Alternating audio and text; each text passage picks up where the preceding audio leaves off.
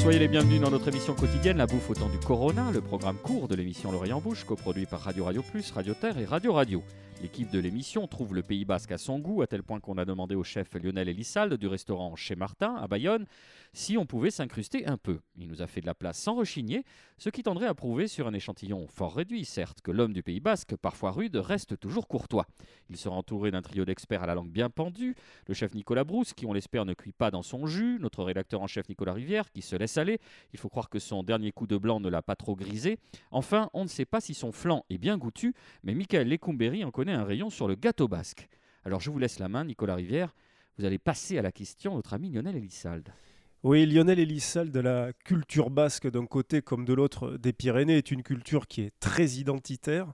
Est-ce que vous avez le sentiment qu'il en va de même euh, pour sa cuisine? Ah, tout à fait. La cuisine basque des, deux côtés, hein. côté sud comme le côté nord, parce qu'en fait, le côté sud, c'est le côté français, le côté nord, c'est le côté espagnol. Et une cuisine très riche, beaucoup de produits, beaucoup de produits de terroir. On a la chance d'avoir la terre, la mer, fruits, légumes, et je trouve qu'il y a une grande gastronomie basque.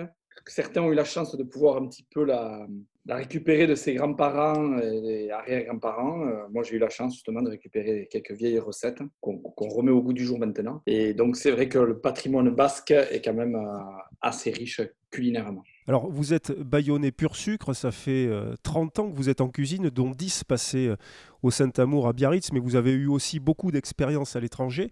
Le répertoire culinaire basque, ce solfège qu'on peut imaginer assez naturel chez vous, est-ce que c'est quelque chose que l'on arrive facilement à faire dialoguer avec euh, d'autres influences? Oui, oui, parce que de toute façon, on peut vraiment, vraiment échanger sur euh, des gens d'un petit peu partout sur la cuisine basque. On revient quand même beaucoup sur des produits euh, que beaucoup de gens utilisent partout dans le monde. Mais c'est vrai qu'on a quand même cette, je dirais, cette chance d'avoir un rayonnement culinaire qui est quand même assez assez imposant et, voilà, juste magnifique. Votre ancrage au Pays Basque, mais aussi le fait que vous ayez eu beaucoup d'expérience à l'étranger, ça vous donne évidemment une position privilégiée, un point de vue panoptique. Euh, quel regard vous portez sur l'évolution de la cuisine basque au fil des dernières décennies? Bah, La cuisine basque a, a, évolué évidemment dans le bon sens du côté euh, espagnol déjà, avec beaucoup de chefs étoilés, triplement étoilés on va revenir sur le Michelet et ainsi de suite, mais bon. Mais il y a quand même une grosse mouvance aux côtés du Pays Basque Nord, c'est-à-dire au Pays Basque euh, espagnol, où il y a quand même beaucoup, beaucoup de jeunes chefs qui, sont en train d'éclore, de sortir. Tous les bars à pinchos ont énormément changé aussi, hein, beaucoup évolué. Il y a un petit peu la mode de chez euh, El Bouli, donc beaucoup étaient partis sur les pinchos, un peu de ce style, un peu, mais bon, on est revenu sur des choses beaucoup plus traditionnelles, des concours de pinchos, des concours de, euh, marmitaco. Moi, j'en ai fait partie à Ima Peña, où on allait à l'audio à côté de Bilbao, ou même à donc, il y a beaucoup de choses dans, cette cuisine basque qui a évolué grâce à, l'arrivée évidemment de, jeunes générations qui arrivent derrière Arsac, même Mugaritz. Euh, donc, je pense qu'on a de quoi vraiment se faire plaisir pour les prochaines années et, aussi du côté français où il y a quand même de, chefs basques étoilés très brillants et de bistrots des bistrots, on y mange magnifique euh, sans forcément que ce soit des, étoilés. Nicolas Brousse, je me tourne vers vous. Il y a quelques émissions, vous nous avez euh, narré un souvenir lié au, au à Saint-Sébastien. Alors, nous franchirons demain les, Pyrénées pour longer le littoral jusqu'à Bilbao. Mais pour rester euh, en France, quel regard en tant que chef, vous aussi, vous, vous portez sur l'effervescence qui caractérise bah, cette cuisine du Pays Basque?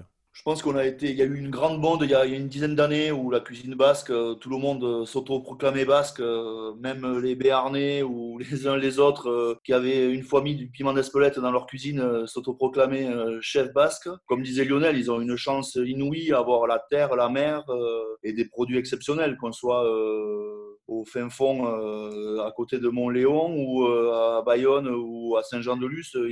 Ils ont tout pour faire de, la grande cuisine, étoilée ou pas, mais euh, ils ont tous les produits à disposition. C'est aussi pour ça, je pense qu'il y a une dizaine d'années, tout le monde s'autoproclamait à Basque. À, Paris, il y, avait, il y avait plus de restaurants basques que de restaurants véronais presque. Lionel Elissalde, ça vous questionne, ça vous interroge le fait qu'on ait envie de s'approprier votre, votre patrimoine Alors c'est vrai qu'on n'a pas donné beaucoup de noms, le marmitaco, la chistora, évidemment le, piment d'Espelette, le merlu, les cocots de chasse. Euh, quel regard vous portez euh, là-dessus?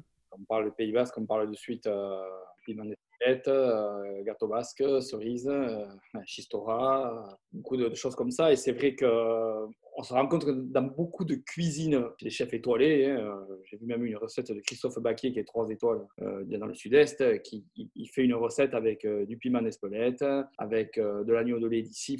donc, on vient aussi chercher ces produits-là. C'est pas forcément pour, se les récupérer, mais parce qu'on arrive aussi à trouver des, des, produits qualitatifs et qui se vendent quelque part bien. C'est vrai que le Pays Basque se vend bien. En plus de la gastronomie, le Pays Basque se vend bien directement.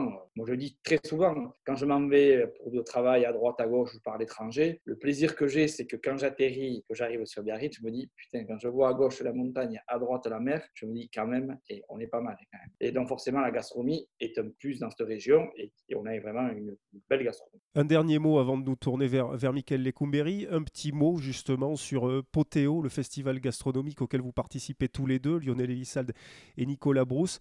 Euh, très rapidement, ça vous semble être le reflet de cette jeune cuisine de la côte basque? Il y a une certaine émulation pour ce genre de choses. Euh, euh, c'est vrai que Potéo a mené beaucoup de rencontres comme chef. Moi, j'ai fait partie de la première, de la seconde. La première, on n'était que sept chefs, avec des, chefs qui arrivaient d'Iparallé, de, de Bilbao. Et c'était génial parce qu'en fait, on ne se connaissait absolument pas et ça ne nous a pas empêché de finir à 5 h du matin euh, Neuteuil avec la tête dans la boîte à gants. Donc, c'est quand même important.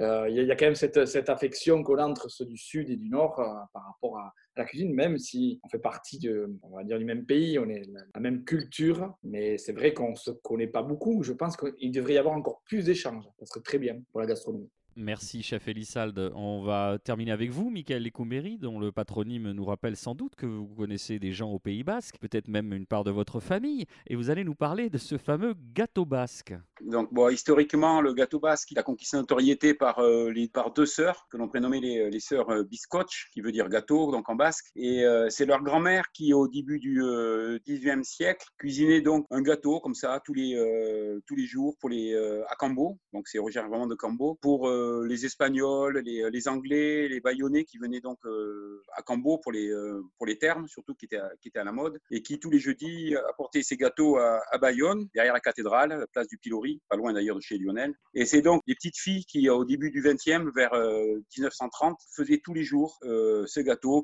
et remontaient jusqu'à l'église pour, les vendre. Donc voilà. Alors, gâteau basque, un basque, quand il appelle son gâteau basque, il appelle ça le lecheco biscotia, c'est qui veut dire gâteau de la maison. Donc il n'y a pas un gâteau basque. Euh, s'il y a autant de gâteaux basques qu'il y a de maisons, qu'il y a d'amachi, donc on peut mettre de tout. Moi j'ai mangé des, euh, gâteaux basques avec juste de la pomme. Bon, les deux gâteaux, les euh, emblématiques aujourd'hui, c'est avec la confiture de cerise et, la crème pâtissière. Mais voilà, donc les ingrédients principaux sont, quoi qu'il en soit, de la, poudre d'amande, des bons œufs frais, du, du, bon beurre, de la maïzena. Et avec ça, on fait un gâteau. Je vous donnerai la, ma recette, enfin la mienne, demain. Merci Michael, merci de nous avoir suivis. La bouffe au temps du Corona, c'est fini pour aujourd'hui. Et donc on vous donne rendez-vous demain pour taper à nouveau l'incruste au Pays Basque. Vous pouvez nous retrouver sur radio-radio-toulouse.net, Apple Podcast, SoundCloud, Mixcloud et Spotify. D'ici là, portez-vous bien.